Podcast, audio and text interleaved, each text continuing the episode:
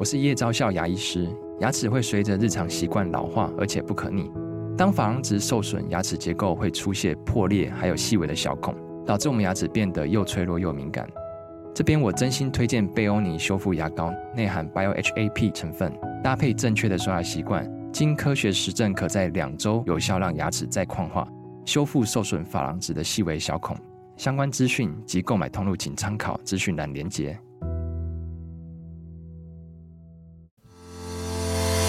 好你点进来听，刚好我想说点什么。大家好，欢迎收听《刚好遇见你》，我是赖芳玉。每集我将为您带来轻松、舒心跟专业的多元角度，我们一起来聊天吧。Hello，我们今天又找到了我们最喜欢生死学跟宗教人文学的 Eric。为什么要讲找到？因为他在过年期间跑出去玩了。然后呢，我一直想要跟他讨论说，哎，我们今天要讨论什么题目呢？因为他在这个年前的时候叫我去看一部电影，叫做《神力女超人》一九八四啊。那 DC 的电影，你知道吗？从一个很严肃的一个 Eric 来告诉我一个英雄片。所以我那时候很纳闷，Eric 为什么要推荐我看《神力女超人》？那你知道，它既然是一个英雄片嘛，那它就会有很多的拯救地球的情形。不知道各位朋友有没有看了啊？在过年期间，其实有重播《神力女超人》的第一集。那我们今天讨论是《神力女超人》的一九八四，其实它是第二集。那么它是在年前还有在放映啊。假设你们没有看到的话，那没关系。我们今天也是透过这部电影来讨论，我们想要聊 Eric 到底要从这部英雄片来告诉我们什么。那这部电影呢，它主要一开始的时候，你会看到一个小女孩哦，她好可爱，叫戴安娜。然后她在亚马逊的天使岛里面，她一开始是跟很多的女战士一起竞争哦。那个场合有点像那个奥林匹亚的一个竞赛啊。其实他一路其实我看到他都很杰出，可是他在当中有跌倒，他就落马。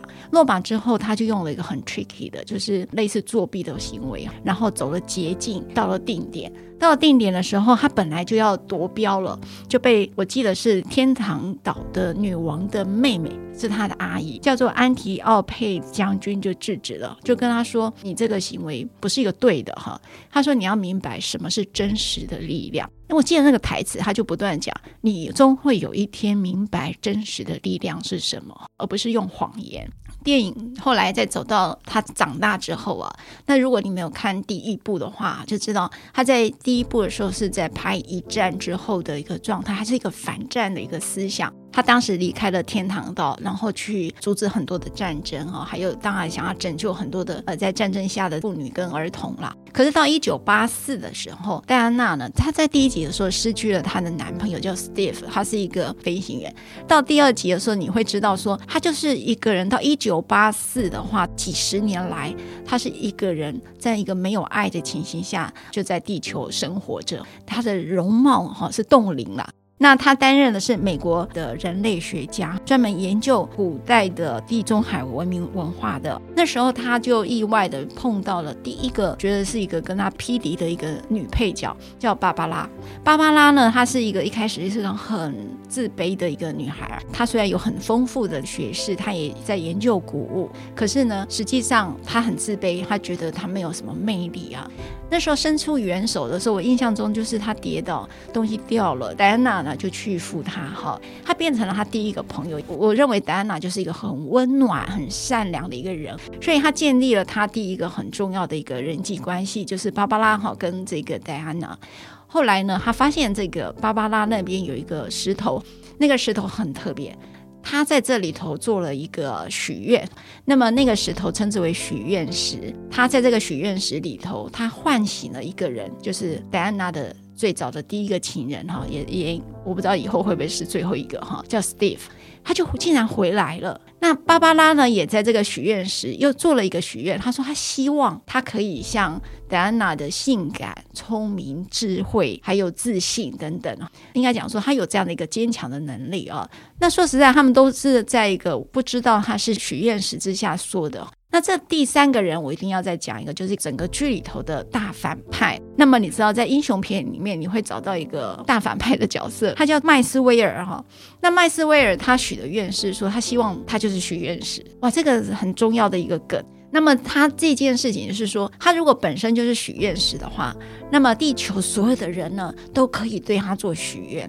所以那时候他要去见总统，然后去找到一个可以把所有的资讯散布到全球各地的人哈。他说：“你们可以跟我许愿，我们都常讲祝福你心想事成哈。”那么我会认为这个心想事成这件事情，就在许愿石里头变成了一个很戏剧性的东西。你有没有想过有一件事情，就是全部的人都心想事成的时候，这世界会变成什么样？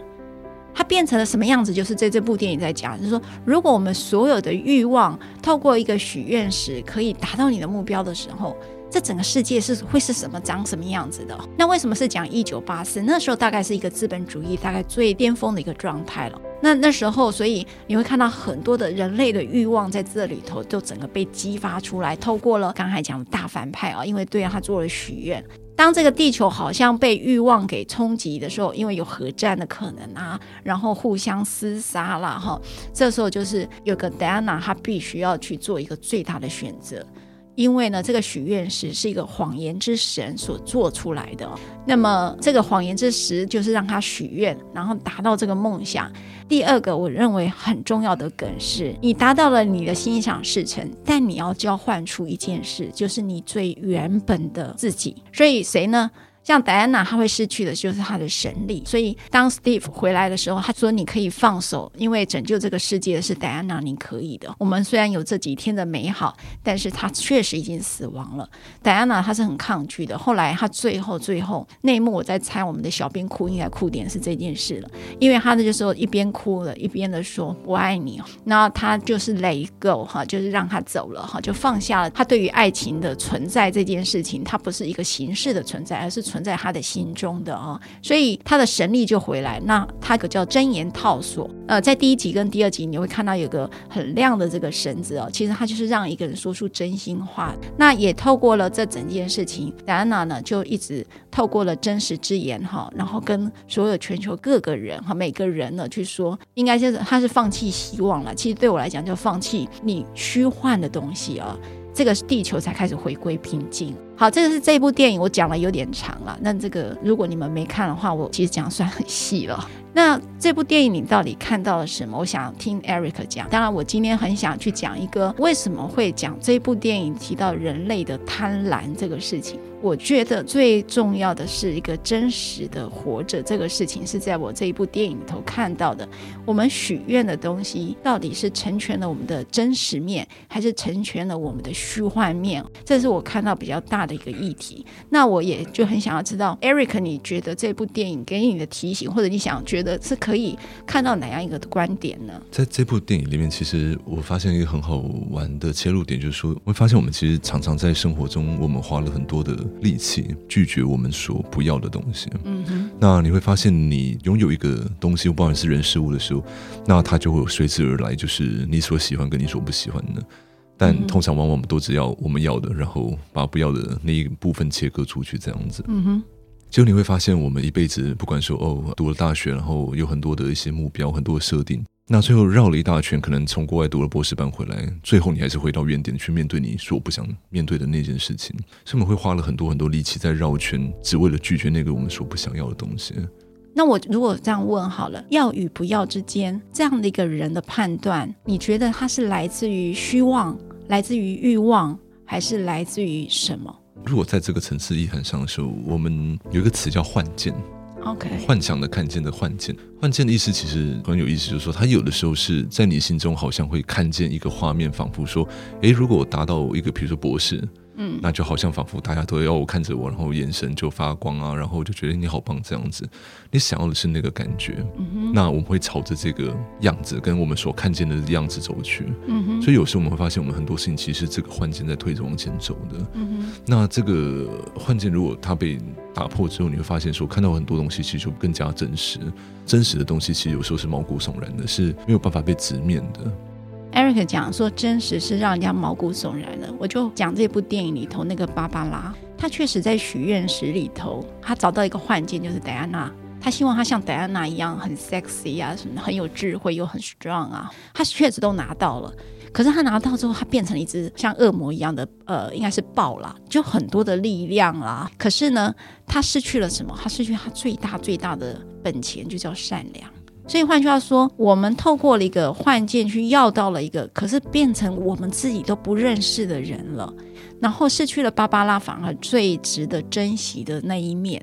第二个就想要问 Eric 一件事情，就是确实我们都很希望自己在这个人生当中做到我们能够做到的样子。可是呢，这不是一个人驱动你努力的一个目标的方法吗？所以，我们或许可以去判断说，我们在生活中有很多的资讯，大部分东西都是一个资讯。那那个资讯提供你一些参考，那我们会发现这个参考你可以当做一个叫参照系统。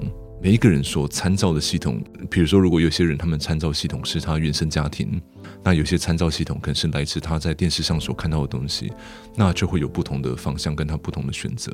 不过这些讯息背后，其实你会发现，讯息其实只有两种，有一种叫做权力的面貌，嗯，权力的变貌，对，另外一种是爱的变貌，爱跟光的变貌。OK，是，所以很多的时候你会发现说，其实，在权力的变貌下面的时候。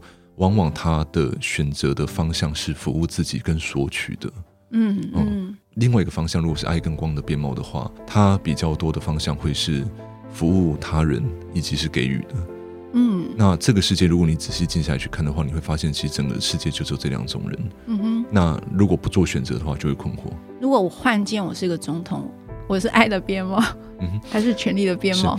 呃，权力面貌其实是基于恐惧的控制而来的这种权力，哦、对。OK，基于恐惧。对。OK，恐惧，比如说像芭芭拉这样，我不想看到这个，就是呃残破不堪，然后很很没有女人味、很没有自信的这个。嗯、那因为我基于不想看到这个东西，这种恐惧的感觉，我被别人唾弃的感觉，以至于我尝试去控制一个人，或尝试去控制什么，或操作或操弄一些东西来达到。某种权利，好像我有一种能力或一个特权这样子，所以这就是权力的面貌。是。那戴安娜她希望 Steve 回来，也是基于恐惧，对不对？嗯，她比如说她是基于她不想放弃，害怕失去这件事情，嗯哼，所以他尝试是想要控制住，说你不要离开，嗯哼，嗯哼，对。那只要有这个动作一出现的时候，你就发现一定会有一个类似像权力的面貌出现。我难道连要求这个权利都不可以吗？我什么都没有要过，我就要这个不行吗？这样子。可是我觉得你讲的很有道理。那戴安娜连这最卑微的希望都不行吗？我们就在这里哭了，不是吗？是 我们很多人都不是在这个点哭了吗？嗯哼，对。所以有时候英雄，有时候其实在以前在哲学的意涵上面，英雄叫做说，当大家都还躺在一个平面的一个地平线上面的时候，英雄是第一个站起来。撑开天地的人，嗯，叫英雄。所以有的时候他会因为正义或者这些不公不义的事情，他会挺身而出。那因为他要求真实，要求爱，所以你会发现这些人其实他们不是真的，比如说对这个世界产生愤怒，而是他们对很多人不愿意表达爱而感到失望。他们比较多是对人们感到失望，而不是说对人们感到愤怒。这样为什么不是愤怒，而是失望呢？所以有的时候，你说愤怒，其实有的时候有点像我们说小我，就是好像我们被别人指责或批评说：“哎，你你是一个什么样的人？”这样，嗯、那我们可能觉得：“哎，我不是啊，我不是这样的人。”我们就会辩解，会辩驳，甚至有人做一些事情，我们可能会有一些先入为主的判断，去论断别人，然后你是怎样那样的，那个人不好啊，或者什么东西。那我们就会产生很多，比如猜忌啊、怀疑啊这些事情。嗯嗯，对。那所以我们说，其实我觉得这整部片里面一直在传递一个东西，有点像神的爱这件事情。OK。那这讲的有点广，但是那个点有点像是说，你知道恶魔其实它只有一个词，叫做诱惑。诱惑。叫诱惑，对，叫诱惑。那他只要把诱惑的诱饵放在路边，嗯哼，是人们自己去勾动那个诱饵才上钩呢。那吃糖果算不算？OK，你不要理我，因为我 只是想要逗你而已。是对是，所以恶魔可能会把这些诱饵放在路边，嗯，然后是人们自己去勾动这个诱饵才上钩。那上钩之后，他们会产生几个东西，比如说怀疑彼此的怀疑，彼此的猜忌、贪婪，或者是因为这样进一步可能去杀人或自伤这样子。嗯，嗯，那是因为这个样子才离开神的爱呢？Eric，我可不可以再具体问一个问题？你为什么认为这整部电影在传递的是神的爱呢？嗯、就是说，刚才我其实呃讲很多的故事细节里头，你你会发现比较具体的东西是许愿石，还有真言套索，就是戴安娜手上的那一个。可是你觉得他在谈的不是人类的贪婪，反而谈的是神的爱。嗯，为什么会从这个角度切呢？是因为其实贪婪的一体两面，其实在讲的另外一个部分，其实我们讲的是富足，呃，这个 abundance 这个丰盛的这个、嗯、这个意涵。嗯哼，那人们其实有时候一直觉得，比如说 abundance 这种丰盛丰盛的。这个意涵其实就是说，我们都以为是钱，嗯，对，我们有钱就是就是丰盛嘛，这样。嗯、但是其实可能关系也是一种丰盛，嗯，可能创造力跟想象力也是一种丰盛，或者是说，其实丰盛真正意涵叫做说，说你要完成一件事情，在你需要完成的时候，它就会被它的方式去完成，叫做丰盛。嗯，所以不一定是钱，可能比如说。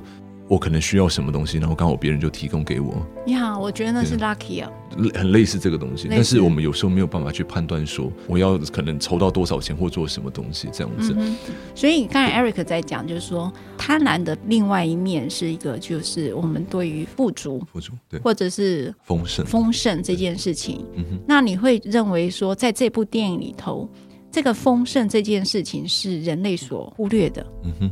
因为这个丰盛有可能来自于，就是刚才讲的芭芭拉的善良，它可能就是一个丰盛，嗯、对不对？戴安娜她对于世人的爱，她其实原先只是小爱嘛。那么她本来只是对 Steve 的爱，可是她在这里头做了一个成长，就是大爱。所以到她这里还会学会了爱人教她怎么在天空飞翔。其实有时候丰盛某个向度上某个意涵，其实代表着说，意味着你学到你自己该学的一课。其实我们没有办法用大脑去猜想说明天会发生什么事情，或者是说我们怎么规划，然后事情就会照我们的方式去达成。是。不过有一天你因为离开你的舒适圈之后，你回过头来看，你会发现其实你学会会学到最重要的那一课。那那个东西是几乎是人没有办法被人去规划或计划来的。OK，我觉得这个点很重要。就是哎，我我在讲心想事成的时候，我们都在讲，我们希望用可以想象、跟大脑想象、跟规划的方式，达到了一个目标。举例来讲嘛，现在譬如说有 Clubhouse，然后我们希望好多人、好多人来听你的 Clubhouse，或者好多你的 Podcast 呢，都是前一名、前二名之类的。我们就又一直用我们大家世俗所知道的方式，想要达到了这样的一个目标。可是所谓的丰盛是，往往很多的事情不是用你原先想象的方法去达到了这个目标，而是呢，可能他用了别的方式来达成。那个达成就是这件事情的意义的本身。就可能就是达到了，那这个就是所谓的丰盛，这是你你所想要表达的吗？丰盛的一个定义其实就是说是一个能力啊，那那个能力是说，当你想要做一件事情，而你在你能够做那件事情的时候，然后那件事情会达成。所以有的时候那个资源不是一定是钱，或者是一个可能我们想象中物质的资源，而是你会发现你想要做这件事情的时候，你很多事情就会汇聚过来，比如场地也找好，人也刚好跑过来跟你说，哎、嗯，我想录这个 podcast，或我想做这件事情。那事情就会慢慢慢慢的的显化出来，这样子。嗯那丰盛的意涵就是说，你能够显化出你想要显化的东西。简单说是这样。OK，所以英文那一句话会是，就是有点像 the ability to do what you want to do when you need to do it。有没有这个？你看，因为为什么要让他讲英文？因为他一直用英文想要转译成中文的一个表达方式哈。嗯、因为他有的时候用英文来讲的时候，其实很简单，但是他他的那个点精很精准啦。好，我觉得那个句子很精准。是，所以有的时候，当你没有真的在做那件事情，你心里面会一直很焦虑，说，哎，我。好像还没有可能，假设考到博士班，还是我可能没有干什么？那其实说说明着你根本不需要做那件事情。此时此刻你并不需要这件事情。嗯哼，你的课题不需要在这件事情上面。那会是什么？不知道。所以我们说，有时候我们没有办法去想象的，就是说那个东西来了，就是那个地方那个时候的课题。所以，Eric，如果我们这样假设，就是说，当我们对很多事情有所求，那譬如说，你现在考到博士班，或者你想要考上什么什么之类，就是有所求这件事情。那么，当我们在丰盛的，就刚才讲，它有时候它就会存在了，就它就会来了，而且那个来的方式不是照你想象中的方式来。那如果你现在没有，那表示这件事情就是还没来，是对不对？或或你不现在并不需要这件事情，或者是你的灵魂现在不需要这件事情。是，是，其实 abundance 这个丰盛的这个里面，其中还有一项，我们说除了创造力、想象力，钱可能是一个，关系也是一个。那还有一个最重要叫共识性。嗯哼，共识性其实有一个富足的一个一个象征，就是说，哎，我当我这样想的时候，事情就刚好东西都靠过来了。真的，应该有遇过类似的。有有有有，然后也遇过很多没有的。对，那在那共识性其实会一直告诉你说，其实这个是我现在在这条路上我该做的事情。但如果没有发生的话，其实我现在真的不需要共识性。它背后的真正意涵是说，这个宇宙它其实有一个规则，它知道你最需要的东西，那它会在你最需要的时候提供给你。讲一个很白话文的哈，因为我常对自己说一句话哈，就是说所有的安排都是最好的安排。我觉得可能就是这个概念，对不对？是就是说你现在可能遇到你觉得很不 lucky 的事啊，举例呃，你想要有一个什么样的一个机会，但是他可能就没有。就是说你以为他不 lucky，但实际上也许这个时候就是一个最好的安排，嗯、对不对？嗯、所以这种事情你可以不用那么执着在那个事情上。你应该现在就是接受现在的一个状态，我这样讲是吗？另外一个说法就是说，其实如果你现在还没有成功的话，嗯、我还没有在你心中世俗见还是心理中你自己的成功的话.对，如果你还没有成功的话，then redefine 就是重新定义这个成功。OK。对，就表示说你原本成功的定义其实是狭义的成功的定义。对，但是你可能一直只 focus 说，因为我还没有成功，还没有成功。但是其实整个宇宙已经给你超过你所定义的东西更多更多了。哇，听到吗？这就是神的爱哈！你大脑的以为说你还没有得到，可是实际上老天爷已经给你最富足的，给你最真实的爱，可是你都没有看见。有的时候是我们自己拒绝了自身的富足，因为我们自以为只能用一种方式，嗯，打头。比如我没有刮中乐透啊，就是没有啊，嗯，对不对？嗯、那就说没有啊，没有神的爱啊，没有没有这种富足，因为我就是没有刮到嘛，嗯，对。那这种就是我们只定义一个方式能够得到这个东西，但是我们却有点像是很像是踩了刹车，或者完全拒绝其他形式的流动跟流进来的那些富足的东西。所以你看这部电影的时候，你最感动的就是这个点吗？是你哭了吗？呃，我哭了吗？我记得在最后面，他对全世界喊话那边是有点掉眼泪了。真的，终于让你掉眼泪。灵魂急转弯，他跟我讲没感觉。是。你知道，其实这部电影呢有两极，很两极化的一个评价哈。我看到有一位网红啊，他也说他也是看到大哭，你知道吗？然后我就一直在想说，你哭的点是什么哈？因为我看完之后就一直处在一个好奇，那个好奇不是哭点，我在好奇的 Eric 在强力推荐这件事情的时候，因你知道吗？拯救的本身背后就有一件事情，到底是地球人发生了什么事？所以我就想要听到 Eric 他怎么去诠释这部电影的观点，所以他最后。的喊话是讲了什么，让你觉得掉眼泪？其实我发现近几年的电影都有这样，尤其是英雄电影，这说法没有，当然没有考据了，然后没有考证。但是其实有一些这种很很科幻的电影，他们的背后的整个剧本本身就是一个传讯的讯息。OK，就是 deliver 一些事，deliver 一些事情下来。那你会发现，其实很多，尤其是科幻电影，其实一直在传递出包含人类科技的走向跟人类的大方向的走向。嗯哼，对。那包含漫威，就是 Marvel 很多电影，其实都说到，比如说永续能源啊，或者是这种量子，量子的这个世界的存在，嗯、很多很多东西其实都一直从这十几年都一直在铺陈。嗯、那一路到 DC，他在讲这个东西的时候。他在讲的其实是一个星球上面的一个集体的意识，有点像我们所谓的集体潜意识。嗯哼。但是人跟人之间，因为我们现在没有所谓的心电感应，或我们不知道彼此在想什么，因为我们彼此都有自己的一些想法跟小我还有欲望。那真的要到那种状况的时候，就是能够人跟人之间可以心电感应的时候，其实是很剔透的，晶莹剔透，像水晶一样剔透。所以那个心中的很多杂质跟很多的欲念，其实是降得很低很低的。所以甚至连谎言都说不了。嗯，所以我们最后才会形成一个整个地球的一个集体的意识。嗯哼，OK，那其实你说芭芭拉的她的这个柔软，她丧失掉这个人性的柔软，这种柔性的部分，那我觉得其实是我觉得最贯穿跟最传神，就是我们在这个时代哦，这种这种资本主义这种时代，其实只要竞争就会失去慈悲。嗯，只要竞争你就是失去慈悲，就是这是完全一体两面的事情，这是一个厚黑学的一个对，样几乎是一个一个铁律这样。确实有，尤其我的感觉最深刻啊，自己当了律师二十七，今年应该二十八年了哈。然后呢，大家都对于权利呢，都认为你应该要供给，你才可以取得你的权利哈。是这件事情我觉得就很像艾瑞克在讲的，所以就权力的变貌，它不是爱跟光的一个面貌哈。那但是你会发现，尤其我们做家事会看到，我觉得很深刻的去回应 Eric 这个东西，就是。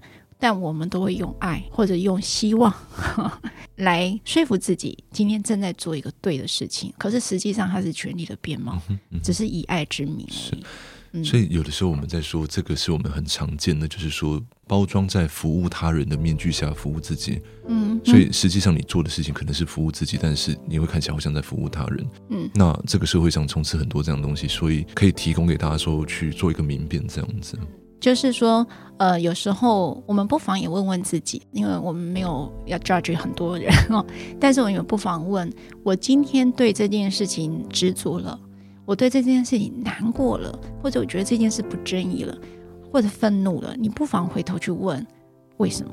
嗯哼，也许它这个东西是来自于你对于富足的另外一个定义，是就像刚刚 Eric 讲，你拒绝了其他富足的一个，或者是它的流动。爱的流动是你拒绝去看见的，你反而是一直想要取得一个权利，而那个权利的背后其实就恐惧。你在恐惧什么？所以你回头去问你在怕什么？也许比如死亡喽，对吧？生死之间喽，那你到底是恐惧的是什么？你恐惧的是失去，还是恐惧的是啊、死亡的本身？这当然有，我觉得有很多的可以再让你思辨的地方。那我们回来再讲这部电影的时候，我想问一下艾瑞克，你怎么看这个许愿石这样的一个，在这个戏里头，它的隐喻又会是什么呢？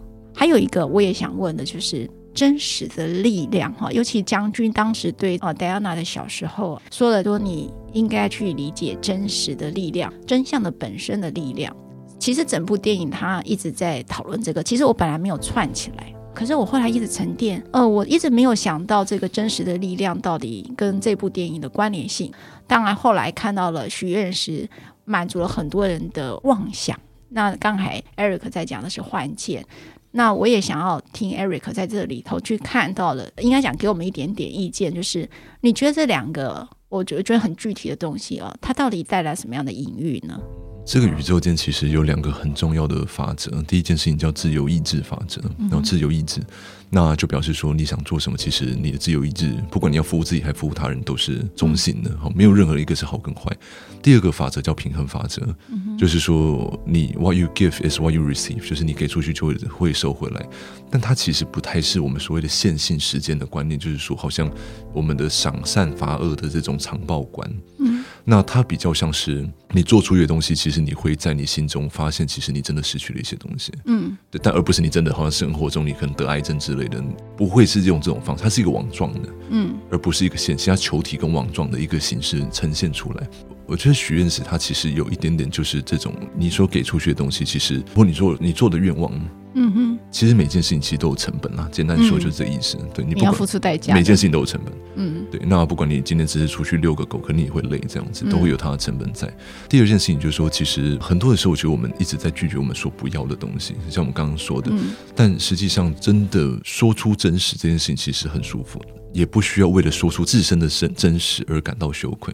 嗯哼，嗯哼。那这个点上，就是说，有的时候我们讲内在真真实的灵魂的需求，跟社会需求其实是相违背呢。是是，是我觉得从这部电影看到还蛮清楚是这样。是，所以我们会发现说，我们一辈子其实常在做的东西，就是说如何在这里面去做抗衡，就是我到底要满足社会对我的这个角色啊，男性啊或女性的期待，或者我应该去追寻我自己真实的灵魂的声音，这样子。我举个例子哈，我们就用芭芭拉来讲，就是说。其实我觉得是会有一些共感。我们老是觉得自己，譬如说是女生，我不够漂亮，我不够年年轻，我的身材不够好，或者是我的生活不够优渥，去做大家很想做的事情，或者是我希望更多的钱，或者是别人更多尊重我，因为我老是觉得自己是自卑的，或者我觉得我现在工作不够好。通常我们都会有一个不够这件事情哈。那这个不够跟没有用这件事情，经常会让我们模糊，会觉得自己是没用的人，因为那个不够就会让我觉得自卑嘛，经常会把自己给吞噬了。那个吞噬是什么呢？那我就会可能很像一般的人，就去攻击别人。你没，其实你并没有那么好。那可能里头代表就刚刚 Eric 在讲的嫉妒啦、愤怒啦、巴拉巴拉的。但如果我回来讲这件事情，就是说我们正面的去讲，你的灵魂需求跟外界给你的需求这两件事情，假设你可以分的话，那你会明白刚才讲的那个外在的东西，都是这个社会给了一个定义，都不是你灵魂真正的需求。那在这里头，那个灵魂的需求的本身就是所谓的真实。其实芭芭拉的就是真实嘛，真实面就是善良。那我们到底要怎么样去？啊，我们没有戴安娜那个真言套。那么我们该怎么样找到自己的真实？而且像刚才 Eric 讲出来的，真实的说出来是很舒服的。那个真实就是我承认这个就是我现在的样子。可是呢，Eric，我还是在讲，大部分人还是很难受。那你觉得该怎么办呢？是，其实我们可以觉察一件事情，就是说，其实我们会发现，这个社会其实是被比如说功利的方式或这种强调团结、强调好像目标导向的一群人所建构出来的。嗯、所以这个社会其实大部分人都蛮粗暴的。嗯，那粗暴意思就是说，他们对细腻的人其实相当的不友善。同意。对，所以你看，芭芭拉其实一开始他保留的这个，我们说这种比较慈心的、这种比较柔性的的那一块，其实被践踏了。嗯，对，那他最后就是我再也不要当这种善良的人，因为他被路过一个人骚扰啊，然后他最后就是反击这样子。其实真的一个很大的议题就是说，接下来在这个时代再往下走，在在更加的扬升之后，这个时代其实会进入一个比较像我们说有点像说我们说新人类的一个时代。那新人类其实里面有一些特质本质，你们会一直发现说。大家越来越重视人跟人之间，就有点像大同，或者是彼此之间这种慈心或同理的这种流动。那这种软实力或软的这些感受，其实是越来越苏醒的。嗯，那很多硬体的东西已经被超爆，比如很像 iPhone 根本已经出了不知道出什么东西。嗯，对，就对，就就是硬体的东西，其实已经没有什么太大的吸引力在了，这样子。嗯、哼那第二件事情，其实这讲起来也会比较，这无关宗教了哈，就是说人跟自己更大的存在的关系，是接下来人们会一直去探问的东西。就是，哎，我在这里，那我跟我更高的存在的系统的关系如何？嗯哼，比如说我跟宇宙关系是什么？我跟神的关系是什么？那这两个很大的特点，其实会是新人类一个非常关键的特质。你会在我们就是后面的时代里面看到，他们一出生就长这个样子。嗯嗯，嗯，他们知道人跟人之间其实不应该是这样，那他。童言通语就会讲到说，我我我觉得这是错的，人不应该是这样，他就很很清楚讲出来，或者我觉得不应该吃这些动物，我不想吃这些动物，嗯，他们就会讲出来了。你说是新人类比较容易去意识到人与宇宙的关系跟存在，嗯，对，或者是一个人比较真实的一个面貌会长什么样子？OK，对，比如说人在柔软的时候，比较有磁性的状态上面的时候，他们如何去保有这样的真实？这么说好了，其实二零二零的疫情哈，然后带到二零二一年。Eric 所说的，如果他给我们什么样最大的一个觉醒，恐怕就是一个追求比较真实存在的，是人类的新课题，而且是新人类会展现出来的样态，而不是我们这种旧时代的人还在追求一个物质性的是。是是这个意思吗？是很类似是这个意思。所以看到最后他在对全世界喊话的那个那个动作，其实我觉得很感动，就是说终于有一个电影，因为电影它的传播速度很快。对，真的，他对全人类去去发生的一件事情，就是说，他说就是回到爱里面吧，哦，就是回到爱里面吧。而且他真的是像透过电影，就跟大家一直讲这件事情，放掉物质的追求，回到人跟人最基本的这种关系跟互信上面。其实这个点本身就是神的爱啊，就是我不再跟人们有猜忌跟怀疑，那我们接受真实。我我来的这个地方，我就长这个样子。那我有我的限制，我有我的不行。不过这是我在这一个辈子或来到这边的课题。那这是我最好的安排。我都忘记这个电影最后要讲这一句但是你讲我确实还很感动哎。如果我如果这样听，我确实会掉眼泪。也就是说，其实资本主义就很强调的就是效率，强调的就是竞争。KPI。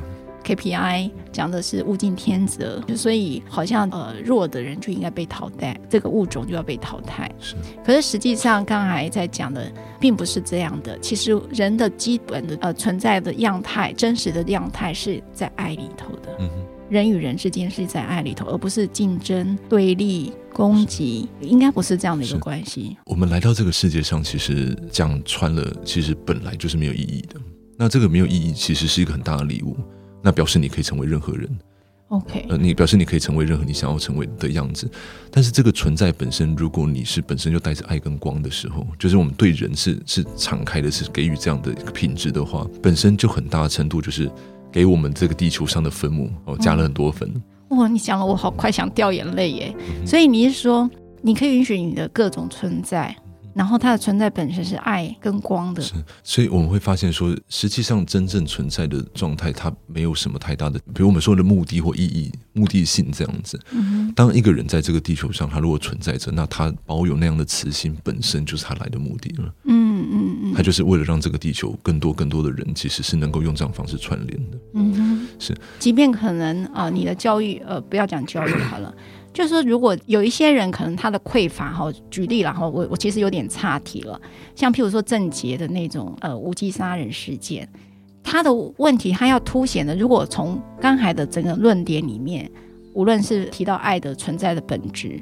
那么症结的存在会带来给我们的是什么呢？是，其实不要忘记说，我们这个世界本来就会有一群是所谓的负面的存有，或者是黑暗的存有。那症结我我没有去论论断说他到底是哪一种，然后他可能真的很挫折的孩子，嗯，嗯，不一定。但是我们确实有有遇过一些个案，其实你会发现他的本质是本质哦，他本来就没有办法去理解什么叫做爱，或者是什么叫服务他人，他没有办法理解这个东西。那确实有一个族群的存有，他本身就是以服务自己为目的来到这个世界的。嗯那我们常会说，这个世界其实有点像一个正邪大战，嗯，光明跟黑暗的大战，其实越来越激烈，越来越激烈。但是其实光明是越来越多，越来越多的，可以一定都感觉得到。嗯，那黑暗很好玩，它本身是没有智能跟智慧，它不知道自己要干什么，嗯，但它只会带来恐惧。OK，对，所以我们常会发现说，譬如有人会说什么，哦，那个好像呃，哪个国家要来打我们啦，或者是什么东西，你会发现其实或者是一些世界末日的预言。你只要觉察到它里面有带来，是因为用恐惧让你受到害怕，然后被控制.之后把你的力量交出去给他，让他来操作。这个基本上这个讯息都一定是来自负面的，嗯，来自负面的消息这样。所以我们只要辨识出来之后。是我们怎么做？我们不要再散布这个恐惧的消息。我们不要散布。对，所以，我们有时候要注意我们自己网络上面丢的讯息到底是是不是恐惧的讯息之一。我回去马上会把这一段一直 repeat，我一定会重复的听，然后再贴到我的我的那个电脑桌上。太重要的一个讯息了。嗯、只要任何的讯息是利用了你的恐惧，然后来取得也许他的权利。这时候就是我们刚才讲的权力变貌，所以这个时候我们能做的就是不要去散布这件事情。是，我是这样子去回应你前面的话，这样是对的理解吗？是，这是正确的。OK，好，因为 Eric 他的这个坦白讲，他内容好多人哈都想听哦，那也很多的朋友呢跟我留言哈，那我就取其中一个留言来问 Eric 哈。他有呃是一位特教老师，所以我特别好帮他问啊，因为带一群呃比较特殊的孩子的老师，真的一定是很辛苦的。那因为我们在其中有一集有提到一个盐灯，那那个盐灯到底可不可以呃让孩子们哈，可能也许过冬的孩子了，可以能够心里比较平静哈，能够在这个教室里头，这个是有用的吗？嗯，盐灯在一般来说比较多是净化那个环境的的效果，这样子。比较多是这样，那你说水晶或盐灯，他们其实都是比较说是净化，嗯、所以你会看到有些人会把盐灯跟水晶拿出去晒太阳，晒一晒。嗯、那它最主要就是让那个环境的磁场比较稳定。嗯哼。那有些孩子他们敏感，其实是敏感到我们根本觉察不到整个大环境的变动这样子。那它确实会有些效果，可是那个效果对你说真的，如果是过动或什么，我觉得它效果应该是有限的，有极限这样子。嗯、对，那如果你真的很细腻的静下去感觉的话，确实在有。比较水晶比较多或盐灯比较多的地方，确实那个磁场会不太一样。嗯，我不敢说是比较好，因为我们去过一些饭店，好了，我们台北一些比较知名在一零一下面的某些饭店，那他们的好像如果去查，就有一些传说的时候，可能有有有出过一些事情或什么，然后有请高人来做过一些东西。那那样的饭店，其实你走进去，你就觉得你耳朵被很像两个杯子罩住你的耳朵。嗯，那你会觉得有东西压住你这样子。你所以你会开始听不到别人在说话吗？有点耳朵会嗡嗡嗡的，就是好像你会觉得好像隔了一层膜在听东西。OK，那有些岩灯或一些洞、水晶洞比较多的地方，其实它的磁场比较像是被压下来呢。所以它不一定是好的。嗯，未必对啊，未必。那我怎么分辨啊？是你当下舒服吗？就是你会觉得比较通透、比较自在吗？你会被心里面整个静下来？哦、那个真正的感觉其实会有点像，比如说我们最近假设往东部去，去宜兰。那你会发现在那个地方，人的竞争的感觉跟整个心里面是通透的。嗯，嗯，那你也不会有那种很像竞争，或者是你一定非要怎么样不可。最后会慢慢进进进进到最后，你发现你就单纯存在在那边。嗯，其实我们要的效果就是这样子而已。所以有一些东西如果让你产生焦虑了，你就知道那个负能量给你了，例如手机，嗯，对吧之类的。对，所以最近我看到一个很好玩，他们说其实你早上有一个有一个提示，然后就说如果早上最重要的一个就是早上前面一个小时不要看手机。嗯，那他因为他说你等于一直在训练你大脑做分神的动作。然后就是看这个讯息，看那个字讯息，跳来跳去，跳来跳去，那你仿佛在训练你的神经元，就是跳来跳去。所以最后你会发现，你整天下来，你的那个注意力其实很难在一件事情上面维持个超过了一分钟、两分钟。OK，对，所以呢，就是睡觉前不要用。睡起来也不要用，睡起来的一个小时内不要用。换句话说，睡前睡后的一个小时都不要去划手机，是一个很被心理学家研究出来，是一个很重要的一个 tip，一个一个一个方法，这样子。OK OK 哈，所以这个很重要哈。那提供给这位老师参考。那我知道很多人都想要跟 Eric 有一些问题，那也欢迎你们订阅、评分之外呢，你们也可以留言，各种方式让我知道的留言都可以啊。那么我会再请教 Eric。Eric 在今天《神力女超人一》九八四这一集的，我们当然我再一直讨论到的是真实这件事情。那么当然，Eric 带来更多的议题，包括的是富足哈，或者是丰盛。那么这里很多你一定要重复听的，我知道大家都会重复听了，包括我在内哈。那如果说给我们最后呃在这一集一句话的话，你会是告诉朋友什么事情呢？嗯嗯、其实我觉得用神力女超人这个意涵来说，其实我最近读到一句话，我觉得很有感觉。他说。呃，很多的时候，其实你早就已经知道答案了，只是我们还没有找到面对的勇气而已。超棒的一句，超棒的一句。今天 Eric 很很妙了哈，当然我们每一个年哈，一个是新历年，一个是农历年的第一集哈，都找到的是 Eric。那么这也代表着某种程度，我们的 Podcast 代表光跟爱的力量了哈。这也许就是一个最好的安排。那祝大家新年快乐，也祝 Eric 新年快乐。嗯，大家新年快乐，拜拜。如果你喜欢我分享的内容，欢迎订阅。想请我喝杯咖啡，欢迎打赏，我们会全数捐给二少全新会。如果你想要更了解二少全新会，在每集详细内容都会有介绍。大家下次刚好遇见时，我们再来聊天喽，拜拜。